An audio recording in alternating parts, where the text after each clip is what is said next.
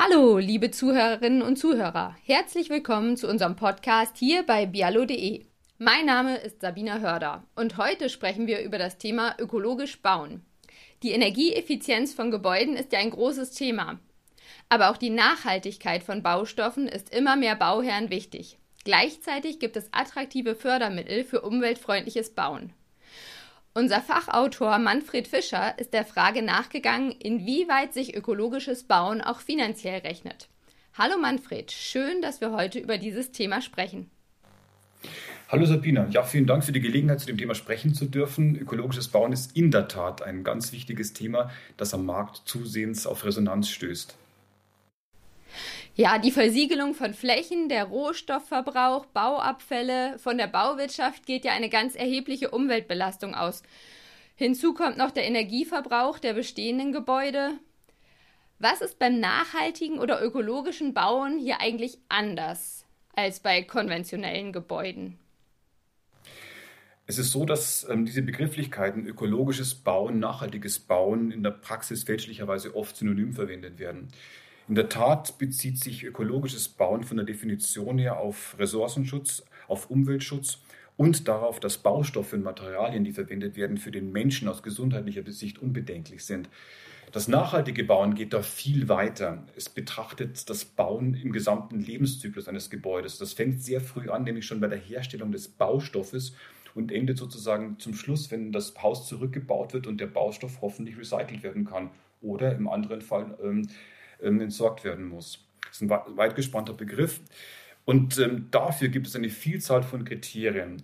Neben ökologischen Kriterien, die beim ökologischen Bauen natürlich maßgeblich sind, greifen beim nachhaltigen Bauen Kriterien, die einerseits die ökonomischen Aspekte betreffen und darüber hinaus sogenannte soziokulturelle Aspekte ähm, einschließen. Das klingt jetzt ein bisschen theoretisch, wenn man es dann ausformuliert und auf das jeweilige Kriterium herunterbricht, wird es für den jeweiligen Bauherrn oder für den Käufer eines Hauses ganz, ganz greifbar. Ich bringe ein paar Beispiele. Soziokulturelle Aspekte sind unter anderem die Innenluftraumqualität eines Gebäudes, der thermische Komfort, die Barrierefreiheit oder auch die Sicherheit.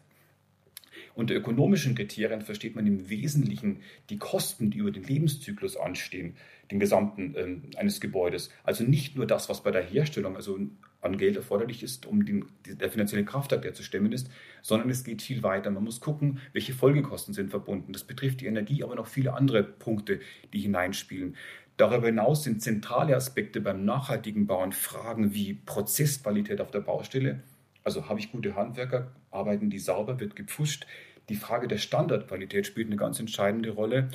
Und dann natürlich nicht zuletzt ähm, der eingangs erwähnte Punkt der ökologischen ähm, Frage, der hier ausgedrückt wird in der Ökobilanz. Man darf nie vergessen, die Bauwirtschaft oder ich breche es mal auf ein Gebäude runter, gut und gern 50 Prozent des,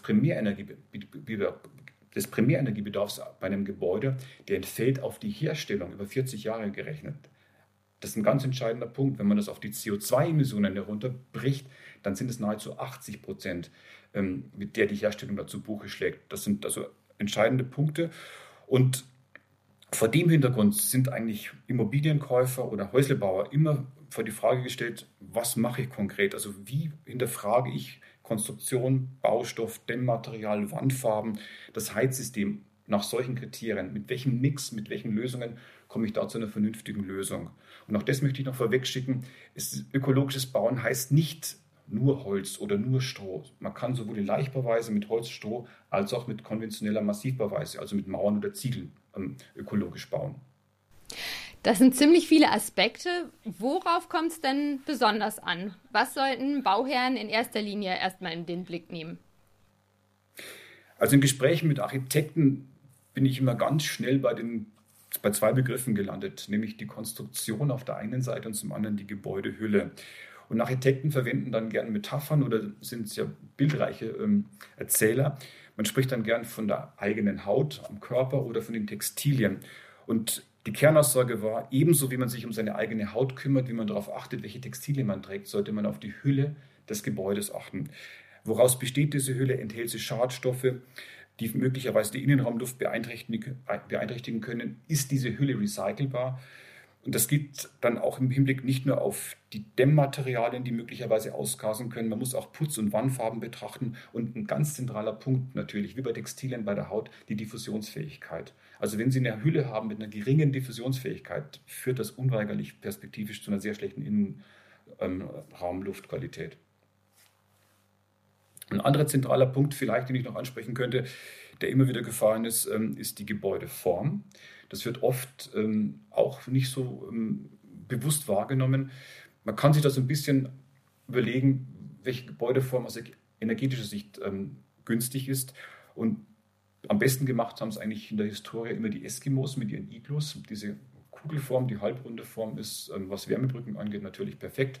So kann man heute nicht bauen, weil es, ähm, man kann schon so bauen, aber es ist eben sehr teuer, wenn man es so umsetzt. Ähm, was man machen kann, ist, dass man versucht, würfelähnlich quaderförmig zu bauen, um möglichst ähm, Dinge auszusparen, die Wärmebrücken erzeugen. Also ein Erker beispielsweise, ein kleiner Versprünge, die sind aus energetischer Sicht ungünstig. Für einen ähm, Häuslebauer ein ganz einfacher Parameter, an dem man sich da orientieren kann, ist das sogenannte AV-Verhältnis. Das ähm, ist, beschreibt so das Verhältnis von ähm, Außenfläche, über die Wärme abgegeben werden kann, zu beheizbaren Innenraumvolumen. Und der Wert sollte bei einem Einfamilienhaus unter 0,8 liegen, wenn Sie eine Doppelhaushälfte haben, unter 0,7. Das kann man leicht aus der Baubeschreibung oder eben vom Bauherrn oder vom Hersteller des Hauses erfahren. Wenn wir uns mal die Praxis ansehen, welche Rolle spielt dann ökologisches Bauen im Neubau jetzt schon? Also in welche Richtung die Entwicklung geht, das kann man an ein paar Zahlen festmachen. Es ist so, dass die Staatsbank KfW im vergangenen Jahr Mittel in Höhe von mehr als 21 Milliarden Euro aus dem Programm Energieeffizient Bauen bereitgestellt hat. Das war dreimal so viel ähm, wie ein Jahr zuvor. Ein anderer Trend ähm, erkennt man bei Holzbauten. Der Anteil der Holzbauten unter den errichteten neuen Einfamilienhäusern, der lag zuletzt bei 20 Prozent. Oder was auch sehr eindrucksvoll ist, ist die Tatsache, mit welchen Heizsystemen ähm, die Menschen heute sozusagen vor allem liebäugeln. Also bei, oder bei rund der Hälfte aller neuen Wohngebäude, die, die zuletzt errichtet worden sind, basierte die Heizung, die installiert worden ist, auf erneuerbaren, im Wesentlichen auf erneuerbaren Energien. Also wurde überwiegend mit erneuerbaren Energien wird da geheizt. Und vielleicht noch am Rande eine Zahl, die auch ganz interessant ist.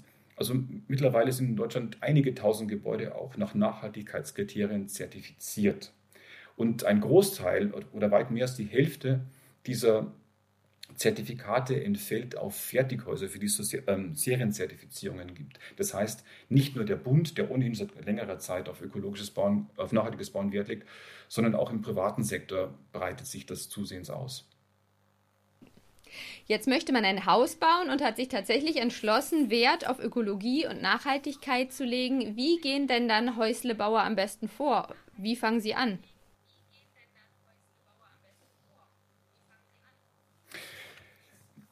Das ist eine gute Frage. Die gleiche Frage habe ich nämlich einer ganzen Reihe von Planern und Architekten gestellt und ich habe eigentlich immer die gleiche Antwort bekommen, so sinngemäß. Die lautete Vortasten. Fragen Sie, fragen Sie, fragen Sie.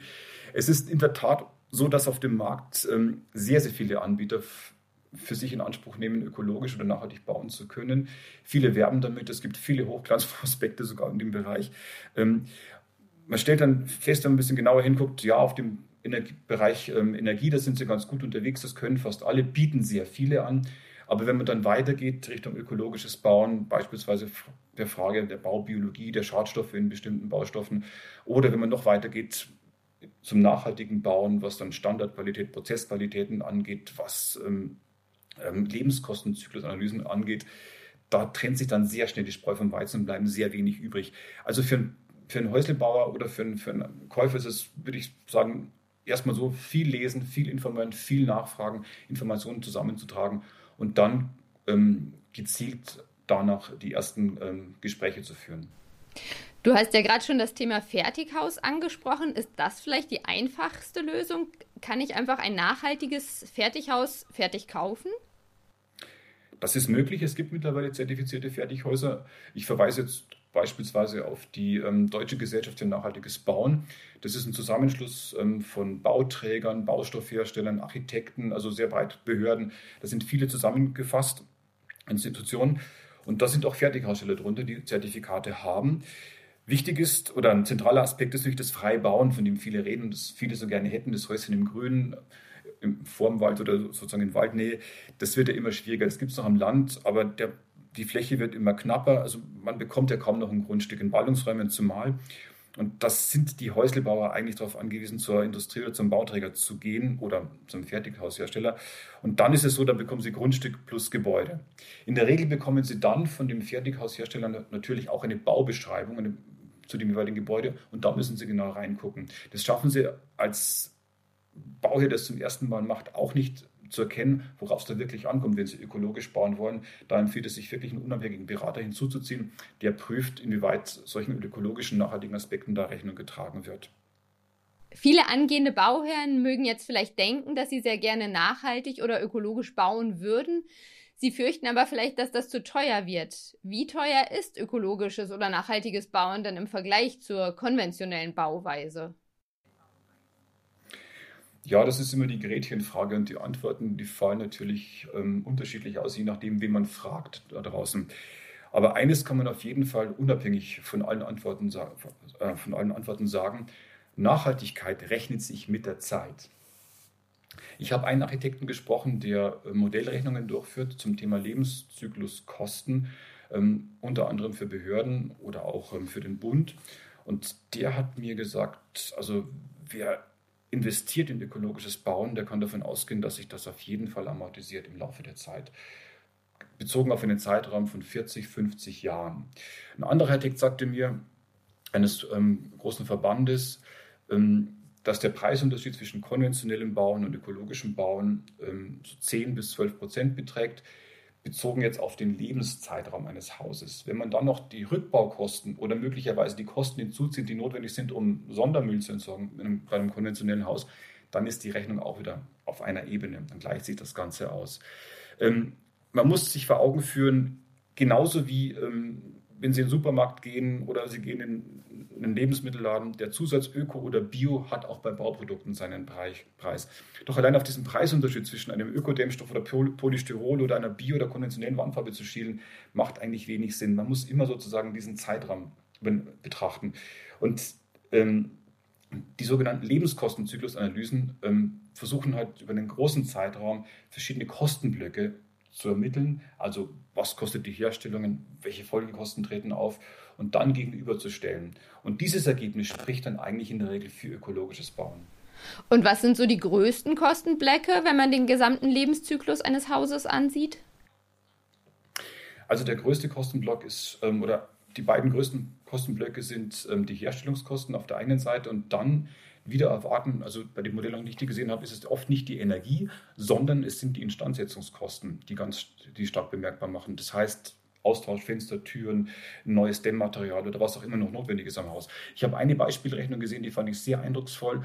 Ähm, da hat dieser Architekt, von dem ich vorhin gesprochen habe, verschiedene Bauweisen verglichen, Ziegelbauweise, Kalksandsteinbauweise mit einer Holzbauweise, mit einer Hybridbauweise und hat halt festgestellt, ähm, eigentlich ist es gar nicht so unterschiedlich, was die Gesamtkostenentwicklung angeht. Sie können ökologisch bauen mit was auch immer, die Kosten nehmen sich nicht viel. Nur, wenn Sie, und das war in einem Beispiel der Fall, ein Wärmeverbundsystem haben, das nach 40 Jahren ein sehr praxisnaher Wert, wie ich mir habe sagen lassen, ausgetauscht werden muss, dann gehen die Kosten ganz stark nach oben. Und dann sind sie halt nach 40 Jahren von der Kostenbetrachtung her ähm, mit einem ökologischen oder nachhaltigen Bau besser aufgestellt ist, wenn Sie eine Lösung haben, die nicht so lange hält. Fragt man sich natürlich jetzt, in 40 Jahren interessiert mich das, aber ich denke immer, um ein Beispiel zu bringen, wenn Sie heute ein Unternehmen gründen, als Malermeister oder als Schreinermeister, ähm, dann wollen Sie das Unternehmen irgendwann auch sozusagen Ihren Kindern vielleicht übergeben, die Lust am Handwerk gefunden haben. Sie denken nachhaltig. Und gleichermaßen sollte man auch dann also wenn man Unternehmen die Weichen stellt für die Zukunft, auch beim Hausbau vielleicht schon etwas weiterdenken. Nicht nur den globalen Aspekt sehen, sondern auch so für die eigene Familie, für das eigene Umfeld etwas schaffen, was nachhaltig perspektivisch trägt. Welche Rolle spielt dabei das Heizungssystem im Hinblick auf die Kosten? Das ist auch ein ganz interessanter Aspekt. Also zunächst mal ist es so, dass man natürlich mit steigendem Effizienzgrad ähm, einen geringeren Einfluss festzustellen hat. Das ergeben auch Modellrechnungen. Also wenn Sie ein sehr hoch, ähm, hocheffizientes Haus haben, ähm, ist es gar nicht mehr so wichtig, ob es jetzt sozusagen vielleicht ein Pellet oder eine Luftwärmepumpe-Lösung ist. ähm, dann haben Sie einfach schon mal ganz gute Werte. Aber gleichwohl, wenn Sie jetzt ähm, die einzelnen Lösungen vergleichen, macht sich das im, pro Jahr mit unterschiedlichen ähm, Beträgen bemerkbar. Da, auch da spielt viel hinein. Da muss man sehen, die Anschaffungskosten, Sie müssen die Kosten für, für Wartung, für Reparaturen, die Schornsteinfegerkosten äh, betrachten und natürlich dann auch die Kosten für die Energieträger. Ähm, es gibt ähm, Berechnungen des Instituts für Energiewirtschaft und rationelle Energiegewinnung der Universität Stuttgart, ähm, die zeigen, dass unter den verschiedenen Lösungen, die für Ökohäuser in Betracht kommen, eigentlich die, ähm, die Gasbrennwerttherme und die Luftwärmepumpe die kostengünstigen sind. Danach gibt es eine Reihe von Lösungen, die mit Holzpellets arbeiten. Die sind auch sehr gut im Vergleich, kosten aber pro Jahr bis zu 300, 400 Euro mehr. Also wenn man alles zusammenrechnet. Eingerechnet in diese Berechnungen sind auch schon die Förderungen, etwa durch, ähm, durch die KfW oder BAFA. Eingerechnet sind die Betriebs-, ähm, die verbrauchsbezogenen Kosten. Eingerechnet ist auch schon dieser kleine Betrag, der durch die CO2-Bepreisung anfällt. Also das ist eine Gesamtbetrachtung, die man da hat. Und vor dem Hintergrund sieht man schon, es gibt Unterschiede. Und bei diesen Unterschieden muss man natürlich bedenken, sie können heute relativ schlecht vorhersagen, was in 15 Jahren ist. Also viele ähm, Planer sprechen heute schon im Hinblick auf die CO2-Bepreisung von der Zeitbombe. Das schlägt heute bei diesen Modellrechnungen mit also niedrigen zweistelligen Betrag durch pro Jahr, spüren sie kaum. Dem zugrunde liegt ein Wert von 25 Euro ähm, für das CO2. Das Umweltbundesamt rechnet heute schon mit mehr als 200 Euro. So kurz nach Start dieser ganzen Geschichte. Sie können sich ausmalen, was die Politik in 15 Jahren möglicherweise dafür Werte ansetzt. Und das kann natürlich dann beim Heizungssystem eine große Rolle spielen. Von daher, effizientes System ist auf jeden Fall zu empfehlen. Das sind ja jetzt alles Zentralheizungen, von denen du sprichst. Wie sieht denn das bei höheren Energiestandards aus? Ist gut nachgefragt. Es ist in der Tat so, dass sich ab dem Effizienzstandard 40 ähm, die Frage stellt, ob man nicht auf eine Niedrigstenergielösung ähm, wechselt. Da gibt es verschiedene Lösungen, die in Frage kommen. Das kann zum Beispiel eine kleine Wärmepumpe sein, das kann eine Infrarotheizung sein oder auch eine Kaminofenlösung. Die machen bei solchen Häusern dann oftmals mehr Sinn als eine Zentralheizung natürlich. Nicht vergessen sollte man bei der ganzen Thematik Heizen, Wohnklima, ähm, den Aspekt Kühlung. Das ist oftmals ein größeres Problem bei diesen hocheffizienten Häusern als die Heizung im Sommer. Und auch da sollte man an eine ökologische Lösung denken. Das kann zum Beispiel ähm, so aussehen, dass man sich ein paar Lehmsteine als Speichermasse einfach an die Wand stellt. Das ist also sinnvoller als eine technische Lösung ähm, aus ökologischer Sicht in vielen Fällen. Auch wenn sich höhere Kosten für nachhaltiges Bauen über die Jahre amortisieren, anfangs müssen Bauherren ja meist doch tiefer in die Tasche greifen. Glücklicherweise gibt es aber verschiedene Fördermittel. Wie unterstützt denn der Staat ökologisches Bauen? Der Staat ist in der Tat sehr, sehr engagiert und treibt das Thema über Förderanreize sehr stark voran. Allen voran ist es ähm, der Staat über die KfW-Bank, ähm, die Mittel bereitstellt. Die KfW-Bank hat verschiedene Programme aufgelegt, sie betreffen sowohl das effiziente Bauen, aber auch Sanierungsmaßnahmen und dann auch in Kombination mit ähm, verschiedenen Teilaspekten des Bauens und Sanierens. Aber am Rande erwähnt, ähm, wichtig ist es natürlich auch für Häuslebauer oder für Menschen, die sich eine Wohnung kaufen, ein Haus kaufen wollen, dass sie mal gucken, was in dem jeweiligen Bundesland noch an Programmen aufgelegt ist. Auch da gibt es verschiedene, also individuelle Lösungen und auch Initiativen, zum Beispiel im Bereich Holzbau. Das sollte man auch durchaus in Erwägung ziehen. Aber nur zurück zu den KfW-Fördermöglichkeiten. Da ist natürlich das erste Programm, das man denken sollte, das Programm 153, energieeffizient bauen. Dieses Programm sieht so aus, dass man zunächst mal unabhängig vom jeweiligen Effizienzwert ähm, des Hauses, also egal ob 55, 40 oder 40 plus, ein Kreditvolumen von bis zu 120.000 Euro ähm, je Wohnung bekommen kann. Dazu kommt dann noch abhängig vom, äh, abhängig vom Effizienzstand ein Tilgungszuschuss hinzu der wiederum dann sozusagen bis zu einer ähm, Höhe von 30.000 Euro des Kredit ähm, beträgt. Er macht so bis zu 25 Prozent des Kreditvolumens aus. Ähm, was man sich bei der Geschichte auch überlegen muss, sind die Zinsen, die man da ähm, letzten Endes bezahlt. Es ist so, dass die, die Zinsenabhängigkeit von der Laufzeit ähm, bei dem 153 für den Förderkredit zwischen, die liegen bei 0,75 oder 0,95 Prozent. Wenn man den Tilgungszuschuss dann am Ende mit einrechnet, der bis zu, wie gesagt, 30.000 Euro reicht, ergeben sich unterm Strich sogar Negativzinsen beim Bauen. Das ist also ein kleines ähm, ähm, Zuckerl vom Staat, mit dem man das energieeffiziente Bauen ähm, den Menschen versüßt. Ähm, eine kleine Bemerkung am Rande, was auch sehr wichtig ist, diese 120 bis zu 120.000 Euro, die gibt es pro Wohneinheit. Das heißt, wenn Sie ähm, ein Haus bauen und schon ein bisschen weiterdenken, was ja auch im Sinne des nachhaltigen Bauens ist, beispielsweise eine Einliegerwohnung einrichten für Ihre Kinder oder für Sie selbst später mal, wenn Sie im Haus leben oder für Ihre eigenen Eltern, dann kann sich dieser Zuschuss sogar verdoppeln. Das heißt, die KfW gewährt den, den Förderkredit je Wohneinheit. Das sollten Sie bei der Planung schon mit berücksichtigen. Des Weiteren ähm, gibt es natürlich noch andere Programme. Also ganz grundsätzlich ähm, gibt es das KfW Wohnungseigentumsprogramm, das losgelöst ist vom Effizienzstandard. Da bekommen Sie noch mal, da kann man nochmal bis zu 100.000 Euro Förderkredit erhalten. Ähm, der lässt sich, dieser Kredit lässt sich kombinieren mit dem Programm, mit den Mitteln aus dem 153. Das heißt im Idealfall 100.000 plus 120.000 Euro, was natürlich dann schon ein, eine gute Hilfe ist, um die ähm, Finanzierung beim Hausbau zu stemmen.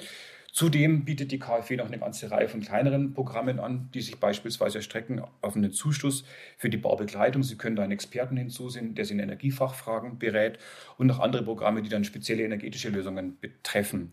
Ganz wichtig für Menschen, die jetzt noch nicht so weit sind, die überlegen, jetzt im Sommer oder vielleicht auch das nächste Jahr zu bauen. Ab 1. Juli greift das neue, äh, entfaltet das Gebäudeenergiegesetz, das neue, ähm, die volle Wirkung, auch was die Förderung angeht. Dann steigt der Zuschuss ähm, beim effizienten Bauen auf bis zu 150.000 Euro, vorausgesetzt, wenn das Haus ein Nachhaltigkeitszertifikat äh, Zertifikat hat oder wenn es dem Standard 40 Plus entspricht. Ähm, gleichermaßen steigt auch dann, ähm, oder in Analogie steigt dann sozusagen auch die Höhe des Zuschusses, der noch gewährt wird, in Abhängigkeit davon, ob das Haus eines, ein solches Zertifikat hat oder den Standard 40 Plus erfüllt. Auch ein ganz neuer Aspekt wird sein ab 1. Juli dieses Jahres, dass der Zuschuss nicht nur als Tilgungszuschuss gezahlt wird, sondern sie, man kann ihn auch direkt als Zuschuss erhalten.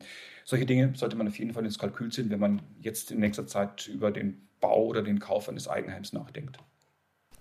Dieser Zuschuss, wie hoch kann der maximal ausfallen? Der Zuschuss macht ähm, beim jetzigen 153er Programm bis zu 25 Prozent des Kreditvolumens aus. Das heißt, maximal sind ähm, bei 120.000 30.000 Euro möglich. Und er steigt dann zum 1. Juli auf maximal 33.750 Euro für Häuser, die eben ähm, dieses Nachhaltigkeitszertifikat haben. Das sind ja ganz erhebliche Summen. In der Tat. Hm. Und was genau bedeutet Nachhaltigkeitszertifizierung? Wann bekommt ein Gebäude so ein Nachhaltigkeitszertifikat? Das steht leider noch nicht fest. Ich habe da letzte Woche noch mehr nachgefragt bei der, bei der KfW Bank. Die sind da gerade dabei, die Kriterien dafür festzulegen. Es gibt in Deutschland oder es gibt weltweit mehrere Nachhaltigkeitszertifikate. Das älteste ist das BREEAM-Zertifikat, das kommt aus England ist weltweit international verbreitet, streckt sich aber überwiegend auf den Bestand. Ein anderes Zertifikat ist das LEED, das ist ein amerikanisches Zertifikat. In Deutschland Marktführer bei den Zertifizierungen ist die Deutsche Gesellschaft für nachhaltiges Bauen. Die hat im Augenblick, ich glaube, nach letztem Stand so 6500 Gebäude zertifiziert. Davon, wie gesagt, ein Großteil ähm, sind, so, sind auch so Fertighäuser. Und das muss man auch noch sehen, ähm, der Bund hat ein eigenes, hat ein eigenes Zertifizierungssystem entwickelt, das dem der Deutschen Gesellschaft für nachhaltiges Bauen in Grundzügen ganz entscheidend ähnelt. Das sind so die, die, ähm, die Quellen, aus denen man sich da bedienen kann bei der Definition. Ähm, die Zertifikate, die es jetzt schon gibt, könnte ich mir vorstellen, die werden anerkannt, aber das muss man abwarten, bis da die Entscheidung getroffen ist, letztlich. Und wie ist es bei den Privatbanken? Wirkt sich nachhaltiges Bauen dort auch positiv auf die Konditionen aus oder ist es den Banken egal, ob man nachhaltig oder konventionell baut? Also ein Blick auf den aktuellen Bialo-Index zeigt, dass Bauen halt nach wie vor historisch günstig ist. Ich habe mir den, den, den Indexwert für zehnjähriges Baugeld die Tage noch mal angeguckt. Der lag da bei 0,75 Prozent. Das ist schon also wirklich erstaunlich. Ähm, man kann also bei so einer Privatbank wirklich, wenn man vergleicht, sehr, sehr gute Konditionen also erwarten oder abschöpfen. Ähm, es gibt darüber hinaus aber einige Nachhaltigkeitsbanken, die ähm, nachhaltiges Bauen oder ökologisches Bauen speziell belohnen. Dazu gehört die Ethikbank, dazu gehört die Umweltbank oder auch die GLS machen das. Bei den, erst, bei den Erstgenannten ist es so, dass ähm, nach dem Grad der ökologischen Ausrichtung des Bauens der Zins nochmal um bis zu 0,15 Prozent sinkt. Das klingt jetzt erstmal noch gar nicht so viel, aber wenn man guckt, also wie die äh, im Zinsvergleich, auch bei Bialo beispielsweise, die Unterschiede zwischen Anbietern sind. Das bewegt sich ja mittlerweile in der, in der zweiten Kommastelle äh, bei den Zinssätzen. Dann sind die 0,15 Prozent doch wieder ganz interessant, finde ich. Ein gesundes Wohnumfeld zu schaffen und die Umwelt zu schonen, das scheint sich also auch finanziell zu lohnen. In jedem Fall ist es eine gute Investition in die Zukunft. Vielen Dank, Manfred, dass du dir die Zeit genommen hast, mit uns über dieses wichtige Thema zu sprechen. Sabina, vielen Dank für die Gelegenheit, hier sprechen zu dürfen. Und ich möchte noch darauf hinweisen, wer ökologisch baut, der tut nicht nur sich was Gutes aus ökonomischer und ökologischer Sicht, sondern auch seinen Kindern und der Nachwelt. Danke nochmal für die Gelegenheit. Ich danke auch. Und vielen Dank auch, liebe Zuhörer, dass ihr wieder mit dabei wart. Ich würde mich freuen, wenn wir uns auch nächste Woche wieder hören. Alles Gute und bis dahin.